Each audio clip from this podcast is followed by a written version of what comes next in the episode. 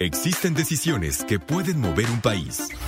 Líderes mexicanos. Con Ivonne Bacha, editora en jefe de Líderes Mexicanos, y Jacobo Bautista, director de estrategia digital en Líderes Mexicanos. Ambos coleccionistas de historias de éxito. Compartimos historias de los hombres y mujeres que con sus decisiones le dan rumbo a este país. 88.9 Noticias. Información que sirve. Hola, muy buenas noches. ¿Cómo están? Bienvenidos a Líderes Mexicanos Radio, aquí en el 88.9 Noticias. Información que sirve. Mi nombre es Ivonne Bacha. Mi nombre es Jacobo Bautista. Muy buenas noches a todo nuestro auditorio. Buenas noches, Ivonne. Tenemos un gran programa muy, muy, muy rico y muy de todo de todo, tenemos liderazgos de todos. De todos, la verdad es que a mí me encantó platicar con Bernardo Vallejo, él es director general de Superflama, porque pues entrarle a ese asunto de la industria de las estufas, de las parrillas, de los boilers, bueno, ya saben que ustedes que a mí me encanta todo ese rollo, así que quédense a escuchar a Bernardo Vallejo, una gran entrevista con él. Y tenemos también a una super diseñadora, interiorista, Fernanda Melo, nos va a acompañar también esta noche para contarnos su historia y lo que piensa del diseño. Ella es oaxaqueña y usa todo su bagaje cultural en sus diseños. Sí, padrísima también esa entrevista con una mujer joven y además oaxaqueña. Escucharemos también a nuestro experto en liderazgo del siglo XXI, a Raciel Sosa, que nos va a platicar y nos va a explicar qué quiere decir ponerse la camiseta. Esa frase que todo mundo usa, pero no sabemos bien, bien, bien qué quiere decir. Y les voy a comentar, les voy a contar de uno de los viajes más angustiosos que he hecho en la vida no tienen idea lo mal que me la pasé en, en, un viaje que hice hasta el otro lado del mundo, a Down Under, como dicen, a Australia. Yo también les voy a contar uno de los primeros viajes que hice en este trabajo de líderes mexicanos, que fue muy emotivo y seguramente les va a gustar mucho escucharlo. Y finalmente, en nuestro último bloque, como siempre, Jacobo, vamos a cerrar el programa con recomendaciones de estilo, algo que ver, algo que escuchar, algo que leer, a ver si se nos ocurre algo que comer, ¿no? Vas a ver que sí. Y pues iniciamos con Líderes Mexicanos Radio. Líderes Mexicanos, con Ivonne Bacha y Jacobo Bautista. Compartimos y coleccionamos historias de éxito de hombres y mujeres que con sus decisiones le dan rumbo al país. 88.9 Noticias, información que sirve. Y bueno, Jacobo, ya tenemos en nuestra sala del Zoom a una mujer que a mí me, me, fascina, o sea, de verdad me fascina su trabajo, me fascina tenerla aquí en la sala porque es una mujer joven, guapa, inteligente, talentosa, oaxaqueña además, así que hace unas cosas divinas y me da muchísimo gusto tenerla aquí. Fernanda Melo, te lo agradecemos infinito. Fernanda es diseñadora, eh, hace unos vestidos divinos, pero bueno, será mejor que ella comparta con nosotros eh, un poquito de su historia. Te agradecemos muchísimo, Fernanda, que estés aquí en Líderes Mexicanos. No, pues para mí muchísimas gracias. La invitación ha sido increíble, Jacobo, Ivonne. Estoy muy contenta de poder platicar un poquito de, del trabajo que, que he realizado y que esperamos seguir realizando, ¿no? Con todo lo que está pasando, que han sido, pues, tiempos complicados, ¿no? Pues sí, para todos, sin duda alguna, ha sido muy complicado, pero bueno, pues el mundo de la moda debe de estarla pasando mal, puesto que eh, todas las pasarelas y todo esto que de lo que ustedes viven, pues ha quedado un poco detenido, ¿no, Fernanda? Pues yo creo que ha sido de las industrias, no puedo decir de las que más, porque ha sido una industria muy afectada. Sin embargo, la gente que ve en la moda algo superficial, yo veo como una necesidad. No sé si han visto las imágenes de eh, las, eh, los centros comerciales cerrados, pero cuando los abren hay mucha gente en las tiendas y siempre hace falta algo. Y es una cuestión, no sé, que tiene que ver con, con la seguridad de las personas, con el autoestima, cómo, cómo te vas sintiendo, eh, cómo te puedes reinventar a través de, a través de la, de la moda, ¿no? Estamos hablando con Fernanda Melo, diseñadora interiorista también, a quien Así es. Y artista visual. Multifacética y plurifuncional. Como vemos aquí en Líderes Mexicanos Radio en el 88.9 Noticias, información que sirve. Este, Fernanda, este, ahorita que decías, tienes razón, muchas de las veces nuestro estado de ánimo depende de lo que vemos en el espejo antes de arrancar el día y este, y ahí el diseño, la moda, híjole, es una parte importantísima y del estado de ánimo depende de todo lo que hacemos en el día y si no nos gusta lo que vemos, pues ahí está igual y, y partiendo de esa este, de ese sentimiento quizá es la necesidad que tenemos esto de que cuando abren los centros comerciales ahí estamos otra vez este, formados para para ajuarearnos bien. No, no, no, eh, eh, eh, de acuerdo a lo que tú estás diciendo, este, la moda es una manera de manifestar nuestra creatividad yo creo que por eso es tan importante que la gente se vea, experimente, porque puedes ver un artículo repetido mil veces, pero tú lo haces diferente. Y además, evidentemente, si te ves en el espejo y te gusta lo que ves, eres feliz. Y eso es lo que vas a proyectar. Y entonces tu rendimiento va a ser y tu productividad va a ser mucho mejor que, no sintiéndote a gusto contigo mismo. Eh, estamos platicando con Fernanda Melo. Fernanda, eh, yo quisiera saber cómo te iniciaste en este asunto, sobre todo de la moda, porque a mí soy súper fan de tus vestidos, de este asunto de verlos eh, con esos colores y recordar a Oaxaca, y, ¿no? O sea, ¿cómo fue que te iniciaste en esto? Mira, esto fue un proceso un poco autodidáctico. tuve la oportunidad de eh, yo estudié primeramente arquitectura, terminé en relaciones internacionales, esta parte de no saber qué, qué vas a hacer de tu vida, tenía, no sé, creo que 23 años. Este, mis hermanos trabajaban con gente de las comunidades, entonces eh, siempre había muchas carencias en las comunidades y siempre era, ching, necesitamos dinero, para pagar esto, conseguir gente para que las auxilien en un problema que tengan de salud o gestionarles alguna problemática en, apoyo. Entonces yo se me ocurrió que podíamos hacer este un espacio donde los artesanos pudieran eh, modificar, no modificar su esencia, sino ver la manera de llegar a un público diferente eh, que, los textiles se pudieran como, que la gente cada vez que los viera se sintieran orgullosa de lo que están trayendo y que no vieran el, en ese momento Oaxaca tenía la problemática de no había tantos espacios. Ahorita gracias a, a, muchos factores, a la gente, a los consumidores, a los diseñadores, a los mismos artesanos y principalmente tiene una, una oferta impresionante de, de estilos, variedades, de todo. Y además Oaxaca es muy rico en, en toda esta parte artesanal, textil. Entonces queríamos presentarlo de una manera diferente y, la verdad es que los resultados fueron en ese momento muy satisfactorios y empezamos a trabajar, pero al mismo tiempo no quería tener una, una, una boutique donde vendiéramos productos de diseño, sino queríamos que fuera una empresa, una empresa social donde estuviéramos involucrados con los artesanos y paralelamente se formó una asociación civil para poder gestionar eh, estas y poder cubrir estas necesidades que tenían los artesanos para, la, para mejorar su producción.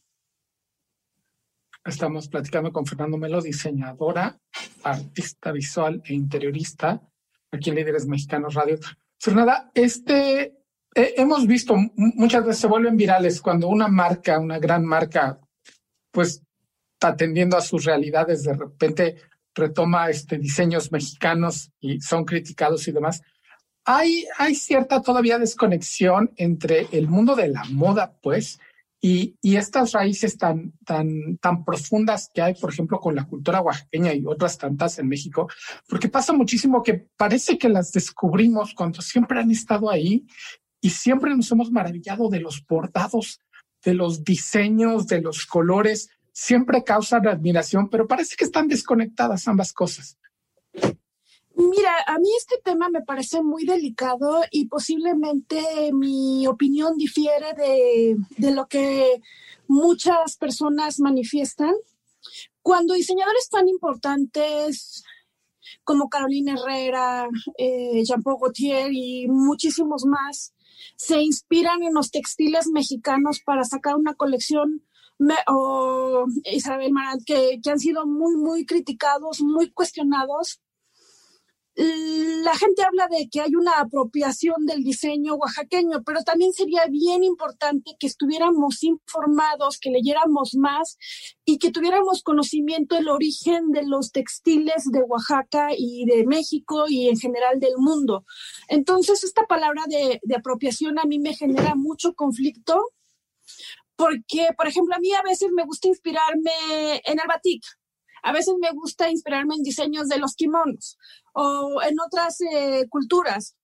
Yo no me estoy apropiando de ellas, al contrario, estoy admirando, honrando, respetando, me estoy inspirando de ellos para hacer una eh, mezcla con, todas mis, también mis... Eh, mis raíces, con, con, lo que yo soy, porque yo soy de Oaxaca, pero por un lado, este, pues soy un mix de, de, muchas culturas. Eh, eh, yo siempre digo que soy del lugar donde estoy y a mí me inspira todo, entonces me parece como muy complejo. Eh, a veces decimos cosas y no tenemos la, la información adecuada para emitir juicios sobre ese tipo. A mí me encanta, me encanta cuando los diseñadores este, piensan en México, voltean a ver los colores, los textiles y a veces eh, generalmente se, se, basan un poco más en el diseño. Por ejemplo, cuando nosotros empezamos el proyecto, pensamos que podíamos tener en cuanto a la técnica, en cuanto al diseño o en cuanto a los materiales, la inspiración de dónde vamos a trabajar con las comunidades indígenas. No siempre son las tres cosas. Eh, a veces se respeta una parte, a veces se toman aplicaciones, a veces eh, eh, la técnica del bordado o del telar, son diferentes circunstancias. Entonces a mí me parece, me parece muy válido este, estar inspirados y estar creando y la gente posiblemente, la moda es es muy estacionaria. Entonces, si una colección, algún diseñador eh, utilizó, se inspiró, yo creo que la gente deberíamos de voltear a ver y también no solamente decir, ah, no, hay que hacer registros y todo eso. Yo creo que los gobiernos también deberían y la sociedad en sí deberíamos de pensar cómo podemos ser más participativos en el tema y decir, este, voy a consumir más de los diseñadores directamente del artesano, cómo vamos a hacer, o el gobierno, en lugar de decir, voy a hacer más leyes, más leyes, yo me preocuparía más para decir, a través de las instituciones necesarias, cómo podemos apoyar a estos artesanos a, a mejorar su, su, productividad, a que la gente los conozca y me parece que sería una competencia muy padre. Lo que pasa que hay una diferencia entre que los mexicanos, eh, bueno, la mayoría de la gente, y si los mexicanos quizás no valoramos y le damos el valor real a un producto hecho a mano, este, vamos y lo compramos a un diseñador carísimo que está inspirado en esto, entonces hay como muchas confusiones en el tema. Y, sin duda ese, ese tema, Fernanda Melo, da para, para un programa entero, porque, porque en efecto ha sido algo muy comentado en los últimos días. Pero eh, fíjate que eh, escuchándote y pensando justo en el tema de la pandemia y del confinamiento, pensaba yo que tal vez en estos, en estos meses de que, que hemos estado metidos, que eh, el interiorismo ha sido para ti algo eh, muy importante. O sea, me imagino que, que has estado trabajando mucho en ese tema, puesto que estamos adentro de nuestras casas. Entonces, eh, platícame un poco si esto es cierto y qué has estado haciendo. Eh, Mira, ahorita estoy como, eh, primeramente en la remodelación de mi casa. Eh, mi, mi novio y mi hijo dicen que estoy bien loca porque nunca mantengo las cosas iguales y siempre estoy cambiando. Y afortunadamente existen muchas plataformas, entonces me da la oportunidad que si algo no me gusta, cambiamos, lo vendemos y consigo otro. Entonces hay como mucho movimiento, me encanta. Eh, también estoy haciendo proyectos de otras personas Fernanda, ¿dónde te podemos encontrar? ¿Dónde nuestro amplio auditorio puede hacerse de tus diseños, de tu arte, de todo esto que haces? Pues mira, básicamente ahorita la, eh, tengo unas de, estoy trabajando en las plataformas y todas estas de redes sociales, pero básicamente en Instagram, que sería la, manera más fácil, estoy como fernandamelo.g de gato. Este, y ahí hay un poco de, de mi trabajo, este, y pues felices, ¿no? De, poder enseñar. Y eh, nosotros lo compartiremos también en, en nuestras redes y, y, para que, pues, quienes nos sigan y quienes nos están escuchando puedan puedan seguirte y puedan conocer parte de, de tu trabajo, que yo ya también estuve ahí viendo tus fotos que también son sensacionales. No, hombre, pues muchísimas gracias. La verdad, este, qué padre que, que existan estos espacios para, para poder expresar y, que nos conozcan un poquito y, también pues, conocer a, otras personas. Muchísimas gracias, Fernanda Melo, por estos minutos. Te lo agradecemos enormidades. Y gracias también por tu trabajo y que sigan los éxitos y que sigas trabajando mucho y que sigas sana. Muchas gracias, Fernanda. Igualmente para ustedes. Besitos. Bye. Nosotros vamos a una pausa aquí en Líderes Mexicanos Radio en el 88.9 Noticias. Líderes Mexicanos, con Ivonne Bacha y Jacobo Bautista. Compartimos y coleccionamos historias de éxito de hombres y mujeres que con sus decisiones le dan rumbo al país. 88.9 Noticias, información que sirve. Ya estamos de regreso aquí en Líderes Mexicanos Radio en el 88.9 Noticias información que sirve. La estación del tráfico y clima cada 15 minutos. Y Jacobo Bautista, que te nos fuiste a Australia.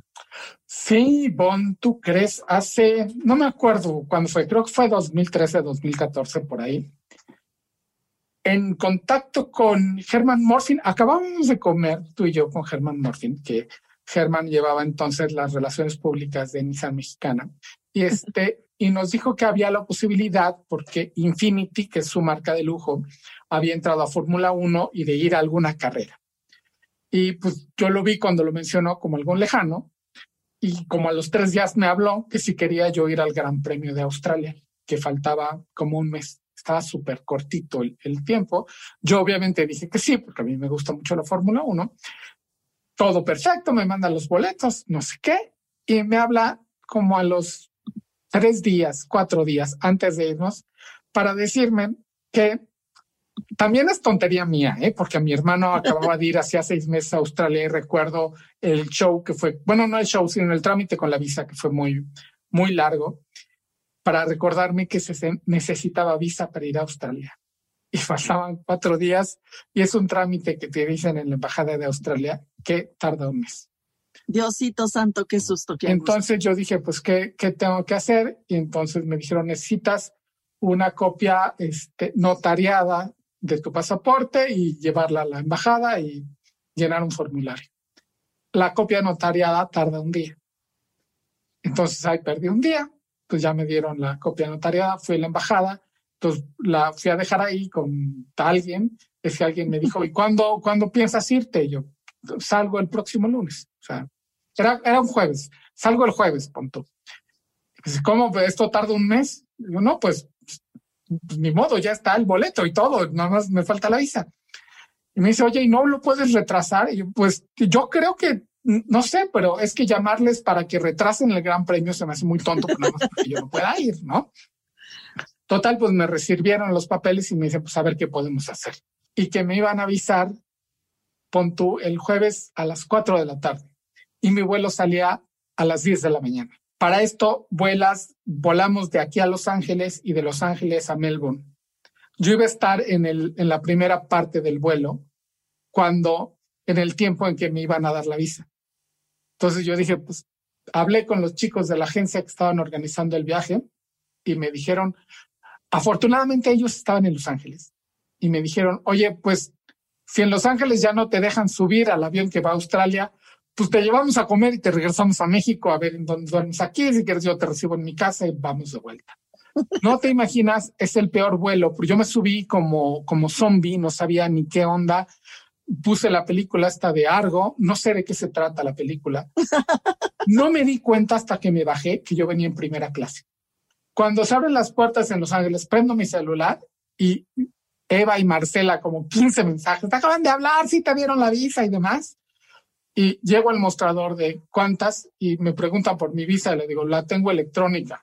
Dice, pues cuando se la dieron, la tenía que traer impresa.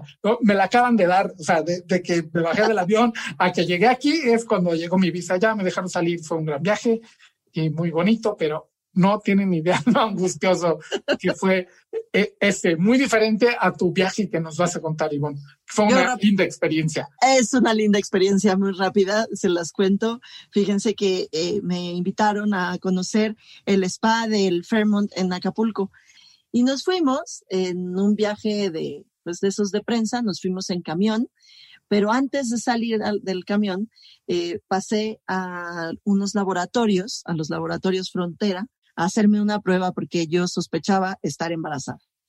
Entonces, pues me hice la prueba y agarré el camión a Acapulco y dejé encargado a mi marido de que pues me recogiera los, los resultados de aquella prueba. Y me fui a Acapulco y justo cuando pasamos por el cañón del sopilote, que no entra la señal por ningún lado, pero jamás, pues empezó a buscarme mi marido para darme una noticia para decirme que ya había recogido los, los estudios y pues yo no podía eh, contestarle porque no pasaba la llamada y él se moría de ganas de dar esa noticia, le habló a su mamá, así que Jacobo, mi suegra supo que estaba yo embarazada antes que yo, porque saliendo del cañón del sopilote ya pudo entrar la llamada y me dijo mi marido, pues sí, fíjate que, que estás embarazada, cosa que fue muy bonito fue un viaje en la carretera de, pues aquella carretera vieja, porque todavía no era la, todavía no era la nueva, todavía te digo que pasábamos por el cañón del Sopilote.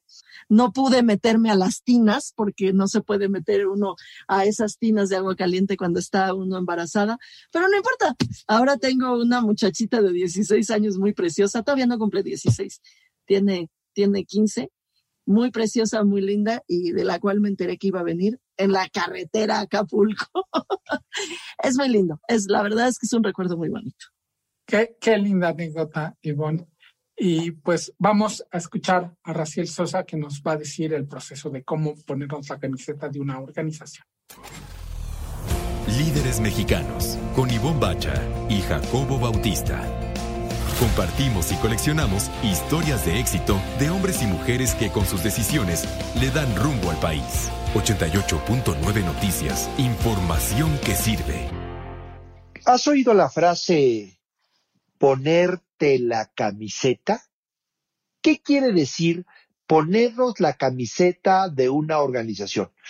Bueno, ponernos la camiseta de una empresa significa tener un sentido de pertenencia y sentir no solamente que tú perteneces a la empresa, sino que también en una parte proporcional la empresa te pertenece a ti. Hay un convenio de interdependencia donde no necesitas a la empresa, ni la empresa te necesita a ti para dar resultados, pero juntos han tomado una decisión de trabajar, de caminar para lograr resultados específicos que la organización tiene que dar. Lo más importante que genera ponerte la camiseta es un alto nivel de compromiso organizacional. Y ese es un tema fundamental para todas las organizaciones.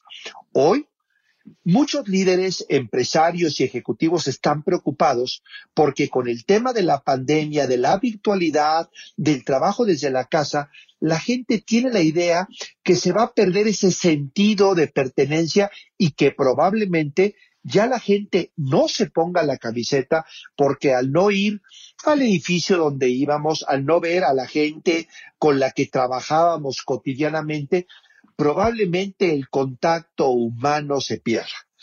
Bueno, déjenme decirles que hemos aprendido que es muy importante entender que la camiseta no solamente se crea a través del contacto, digamos, físico y directo con la empresa, se crea muchísimas veces por la misión de la organización, porque la misión de la empresa tiene que ver con lo que yo quiero lograr, con la visión de la empresa, porque aquello que la empresa quiere hacer y quiere construir desde el punto de vista organizacional y quizá en beneficio de la sociedad, se conecta conmigo y se conecta con los valores.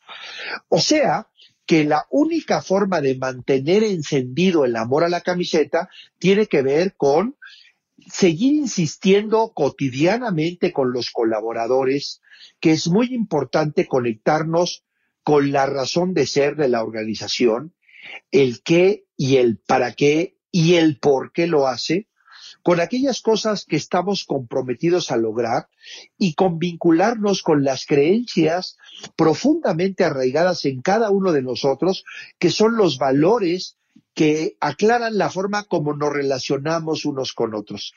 Hemos aprendido que el tema de ponerse la camiseta ni siquiera está vinculado con el tema generacional. Cualquier generación que se sienta tocada emocionalmente por su líder, se va a poner la camiseta.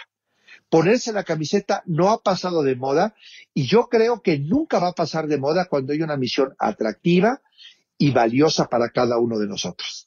Te invito a que te pongas la camiseta organización. Soy Raciel Sosa y me ha dado mucho gusto estar el día de hoy contigo. Líderes mexicanos. Un espacio para compartir y coleccionar historias de éxito. 88.9 Noticias. Información que sirve. Estamos de regreso aquí en Líderes Mexicanos Radio en el 88.9 Noticias, información que sirve. Y ya tenemos en nuestra sala de Zoom, muy sentadito, Jacobo, Preséntanos. Ivonne, pues ya tenemos, como dices, en la sala de Zoom a Bernardo Vallejo, quien es director general de Superflama y Supra, que hacen estufas, parrillas, campanas, son la onda, además son 100% mexicanos. Este, que eso nos encanta, es nuestra vocación en Líderes Mexicanos. Bernardo, muchísimas gracias por acompañarnos en Líderes Mexicanos Radio.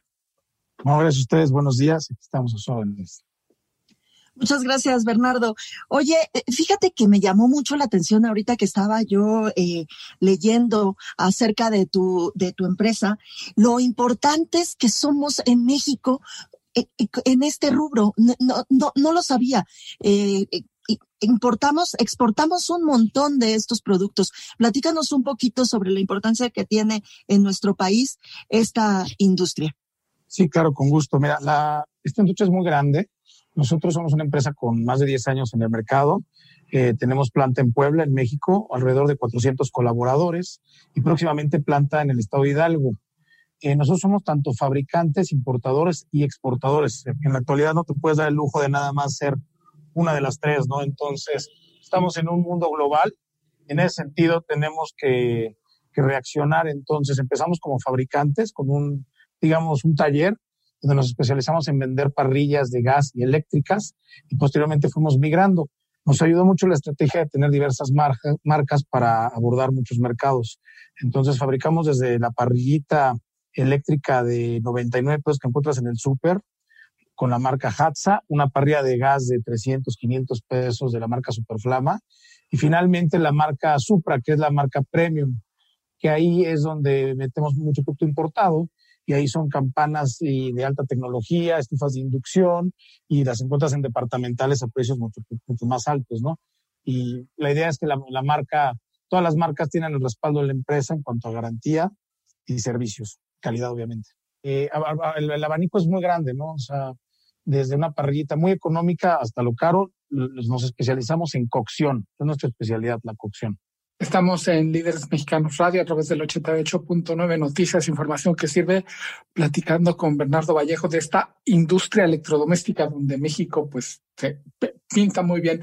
Bernardo, generalmente este, tenemos en, casa algunos de tus productos y este, son, no, sé, como que los damos por, por sentado.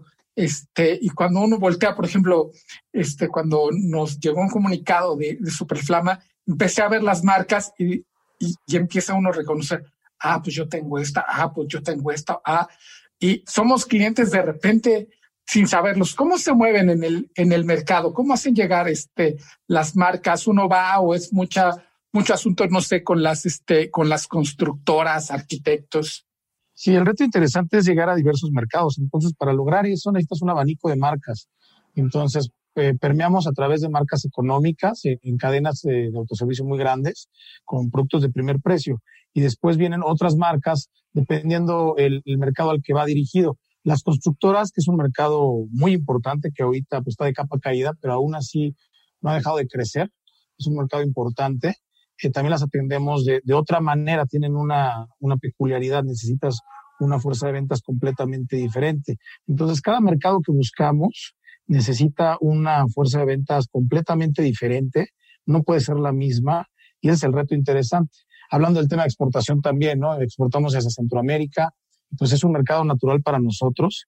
Entonces, eh, de verdad que hay mucho, es un, es un orgullo ver tantos productos mexicanos en el mercado centroamericano, en Honduras, Nicaragua, Guatemala, pues está, está de productos nuestros y de, de, mexicanos me refiero, de la competencia y de, de, nuestras marcas.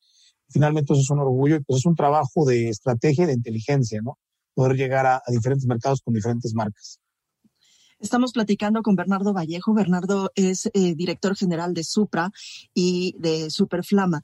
Eh, Bernardo, eh, ¿cómo ha modificado el, el mercado esta pandemia? Porque yo supongo que pues muchos de nosotros nos dimos cuenta que pues que la estufa, por ejemplo, pues ya no nos servía igual porque además como la estamos usando diario y antes la usábamos una vez cada Corpus y San Juan, entonces pues hay que, hay que cambiarla y hay que hacer modificaciones en fin, ¿cómo, cómo ha estado eh, modificándose el mercado eh, por el confinamiento? Fíjate que ha sido muy interesante porque en un principio, pues obviamente estamos muy preocupados porque cuando justo hace un año aproximadamente cerraron los pisos de venta de las grandes cadenas, pues nos cancelaron pedidos y dijimos, ¿qué vamos a hacer? Vamos a cerrar.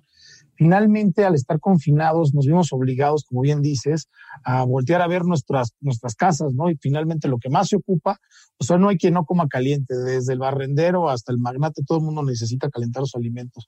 Y fue ahí donde la gente se creó un fenómeno de demanda de productos que de, relacionados a, la remodelación y específicamente a la cocina, la cocción. Entonces la gente, como bien dices, vio que su estufa ya no daba para más, que le prendió un quemador, dos, este, hasta mi mamá me exigió ya, ya me urge cambiar mi estufa, ya mi cocina, por favor, y se vio reflejado en un, en un eh, incremento potencial de ventas, se duplicó, se triplicó en los primeros meses, y luego el siguiente reto fue cómo atender eso, ¿no? Porque pues no estamos preparados.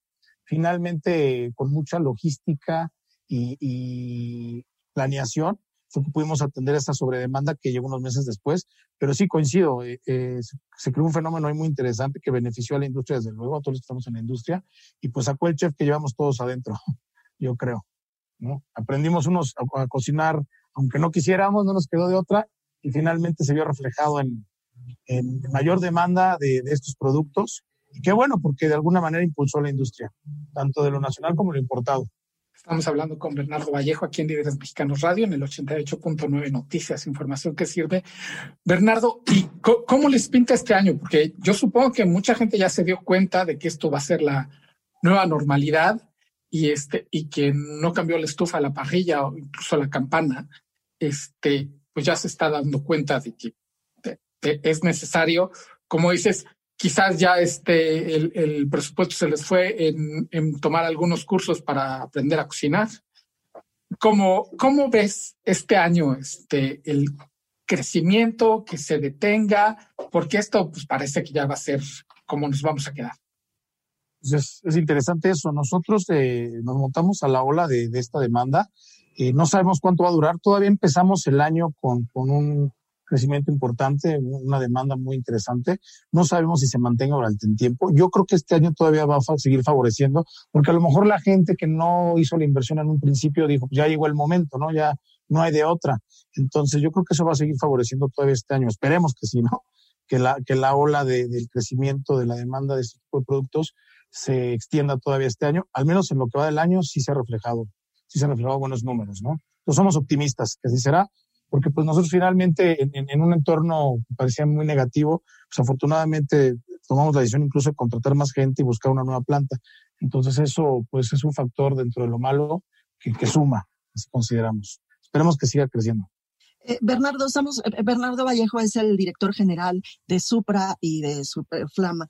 Eh, Bernardo, otra de las cosas que hemos estado platicando aquí en este espacio y nos hemos dado cuenta que ha ido creciendo son las famosas dark kitchens, es decir, aquellas cocinas que pues no abren al público, solo son para delivery, es decir, solo entregan o pick and go o demás, pero han estado creciendo un montón. Eh, a, ese, a ese tipo de, de negocios también eh, eh, ustedes atienden. Sí, es correcto. Han crecido mucho, han proliferado las dark kitchens. Tenemos modelos que son estufones de dos y tres quemadores semi-industriales que sirven para atender ese tipo de mercado. Pero yo sí sugiero para eh, cuando ya es más cantidad, sí se necesitan equipos eh, industriales, ¿no? Eh, tenemos productos que son económicos, los pueden encontrar en autoservicio, en e-commerce o productos atractivos, y es un excelente producto para arrancar, para, para emprender un negocio de, de cocina, ¿Por qué? Porque tienen quemadores de aluminio muy potentes y demás. Finalmente, pues ya con el uso y demás van a requerir equipos profesionales y pues ojalá que así sea, ¿no? Los requieran. Pero sí es un mercado que ha crecido y también se ha visto reflejado en la demanda de este tipo de productos te escucho y además, Bernardo, y me, me parece que hasta, hasta como consultor, ¿no? O sea, oye, fíjate, Bernardo, que quiero abrir una dark kitchen. Entonces, ¿qué me recomiendas? Eh, todo, eh, eh, y de veras es una pregunta que te hago. Tus, eh, tu, la gente que trabaja contigo, la gente que tiene contacto con, con, eh, pues con el público, está capacitado eh, para dar esta especie de consultoría. Vaya, ya sé que no es una consultoría, pero sí es, eh, sí resuelve dudas en el momento de la compra, ¿no? Claro, desde luego. Eh, otro fenómeno en la pandemia es que la gente está más en contacto con, con los proveedores de todo, no tiene más tiempo. Entonces, eh, detectamos eso, pusimos un énfasis especial en el tema de la atención al cliente, ¿no? Era un, departamento que sí teníamos, desde luego, pero tal vez no le habíamos dado la fuerza que, que, que requería y derivado de, que la pandemia se disparó mucho el e-commerce, mucha gente empezó a hablar y decir, oye, tengo dudas de esto, ¿cómo sirve? Oye, ¿qué me recomiendas? Como dices, de repente acá uno de consultor, sacamos unas estufas de inducción que calientan a través de imanes y nos dicen, oye, ¿me la recomiendas? Cuesta más cara, sí, te vas a ahorrar gas de por vida y luz gasta muy poco. Entonces sí, en eso reforzamos, robustecimos ese departamento y tienes toda la razón. Luego para pedir este todo tipo. Igual las páginas que tenemos en, en, en, la web y en Facebook, muchas de las preguntas son técnicas. Oye, ¿a cuánto de voltaje viene este producto? Eh, ¿con ¿Qué me sugieres? ¿Qué, ¿Llevas antenas especiales? Bueno, la inducción lleva antenas de acero. Entonces, yo creo que las empresas cada vez debemos de ser más integrales en cuanto al servicio postventa. Ya no puede ser como antes que vendías y, bueno, si te falla me hablas, ¿no? Tienes un año de garantía. Bernardo, checando todo lo que tienen, que son un montón, un montón en serio de, de, este, de productos. Estoy viendo los calentadores solares que a mí me llaman. Soy fan, soy fan. Mi papá tiene uno, Boilex, por cierto. Yo era muy escéptico de esta tecnología. Híjole, el agua sale en realidad muy caliente.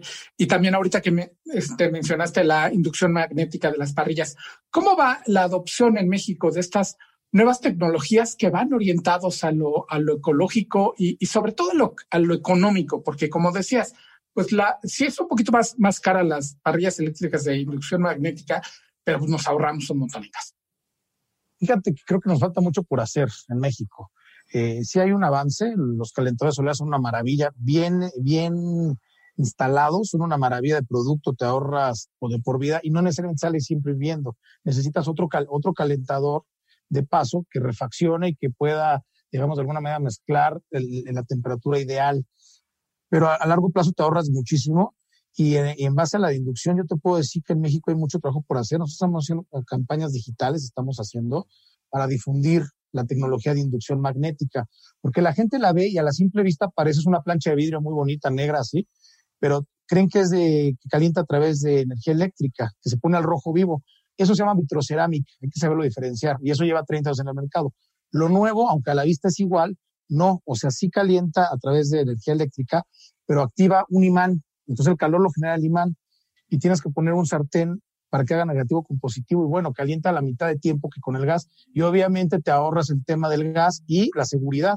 Estéticamente son muy, muy bonitas todo lo que están usando. En otros países ya es el común denominador, si tú vas a Europa, incluso en China, vas al súper, a una tienda, a la tienda de ahí de, de, de departamental, ¿no? Liverpool de allá, pensemos, la tienda de allá te, te ofrece el producto pues ya de entrada de inducción. Cuando pides gas, te dicen, ¿va a querer gas? Ah, qué raro. Bueno, te llevan ahí un pasillo y tienen tres productos. Eso en México ha costado, eh, en México somos muy gaseros. Si tú vas en Estados Unidos, las estufas son eléctricas, tienen una resistencia. En España la mayoría son de vitrocerámica. Y en México estamos muy adecuados al gas, pero el gas cada vez sube más. El gas subió el año pasado 10%. Entonces, yo creo que sí es muy importante que si la gente va a hacer el esfuerzo de remodelar su cocina, de una vez le mete una estufa de inducción, que es hermosa a la vista, y adicionalmente pues te va a generar un ahorro de por vida y es muy segura y te ahorras tiempo, fácil de limpiar, tiene muchos beneficios. Y en ese sentido estamos dando a difundir porque la gente no sabe o, le da miedo, ¿no? Y sí es muy importante que, que pues, hagan inversión una vez porque esta es la tendencia. Para allá va el mundo. O sea, nosotros estamos muy atrasados en Latinoamérica, salvo unas excepciones donde imagínate que hay países que por ley ya va a estar prohibido usar el gas en las cocinas. Me parece que es Ecuador, no recuerdo qué país, que están legislando que en cinco años ya tienen que ser todas de inducción. Así como cambiamos la tecnología de las pantallas, te acuerdas que las televisiones grandotas a las pantallas fue obligatorio, y ahorita ya es un artículo de antigüedad encontrar, muy difícil encontrar una pues, eh, eh, televisión de las de antes. Eso eventualmente va a acabar pasando en el mundo, ¿eh?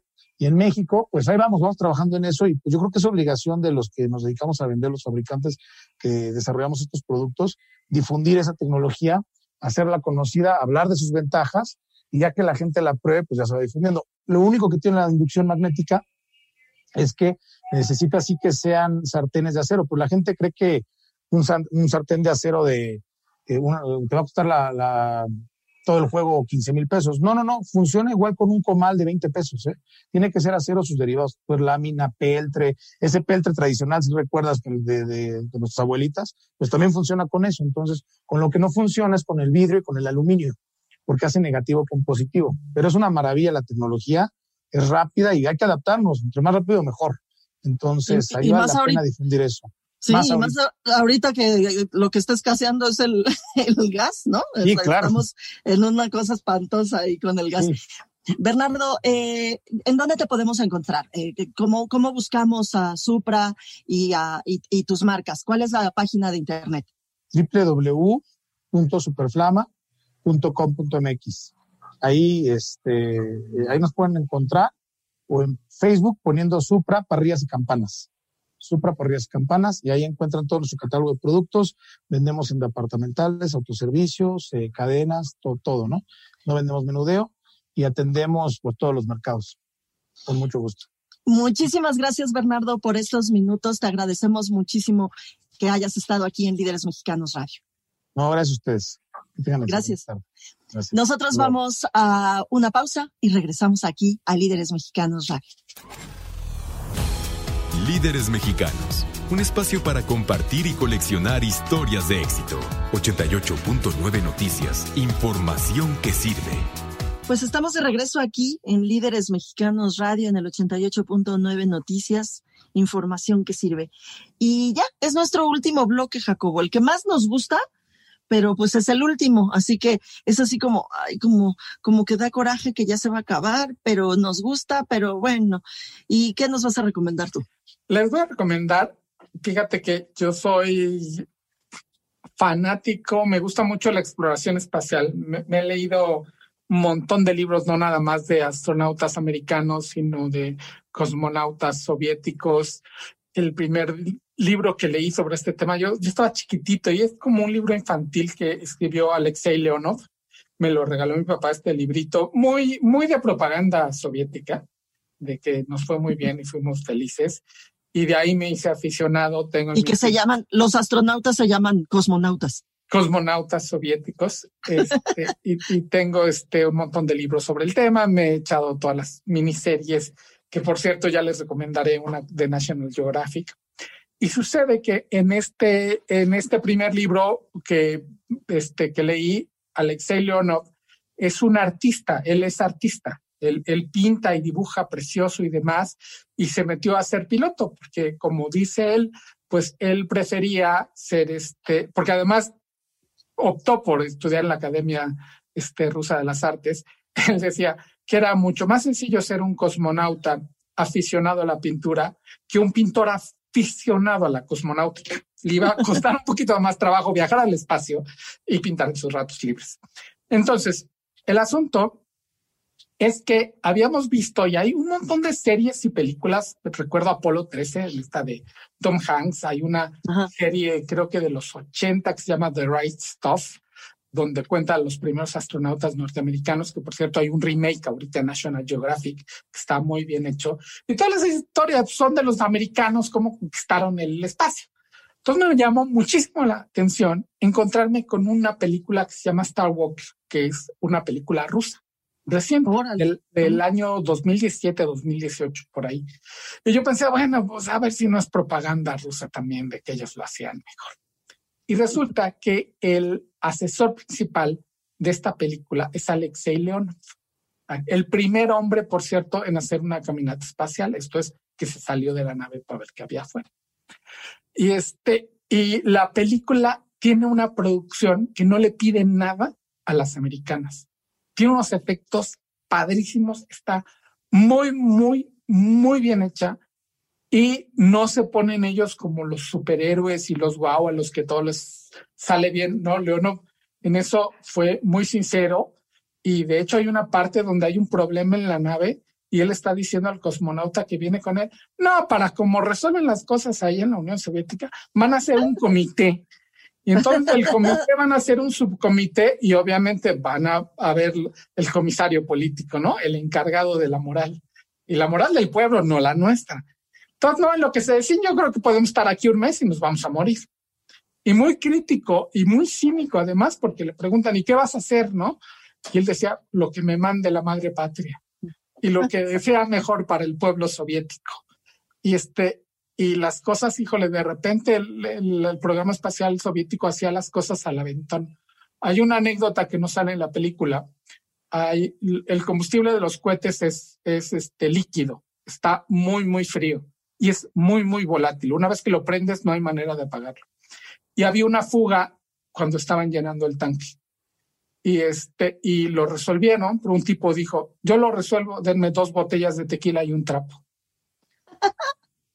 Se tomó una botella de tequila, digo de tequila de vodka, le hizo un nudo a donde estaba la, la fuga y se orinó en la fuga, siendo que el combustible está tan, tan, tan frío que se congeló el trapo y tapó la fuga. Obviamente al hacer esto, él arriesgaba que algo ahí explotara y se murieran todos. Y entonces ya que lo hizo, ya vio que vio que, que funcionó, se tomó la otra botella de vodka. Pues sí.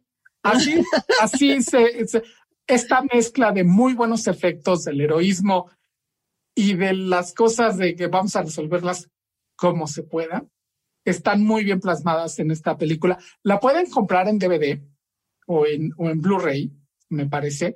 La tiene Amazon, pero no está disponible en México. Pero hay una versión en inglés, además muy bien doblada, gratuita en YouTube. Está toda la, la, película completa en YouTube con muy, muy buena resolución. Y está se llama Star Walker. Star Walker se llama. Star Walker. Está muy linda y muy recomendable. Y les digo, ahorita les pongo en Twitter el link para la película que está este, en YouTube. Pues está padre. A mí me gusta. Oigan, y yo les voy a recomendar música. Les voy a recomendar un disco que nos encontramos por ahí, una cosa eh, eh, extraña. Eh, pero muy bonita. se llama el, el, el, el, artista, el músico, se llama Nikola Joric. D-J-O-R-I-C. Joric. De esos nombres así que dices, pues ¿de dónde será? Y yo ahorita les digo que es serbio.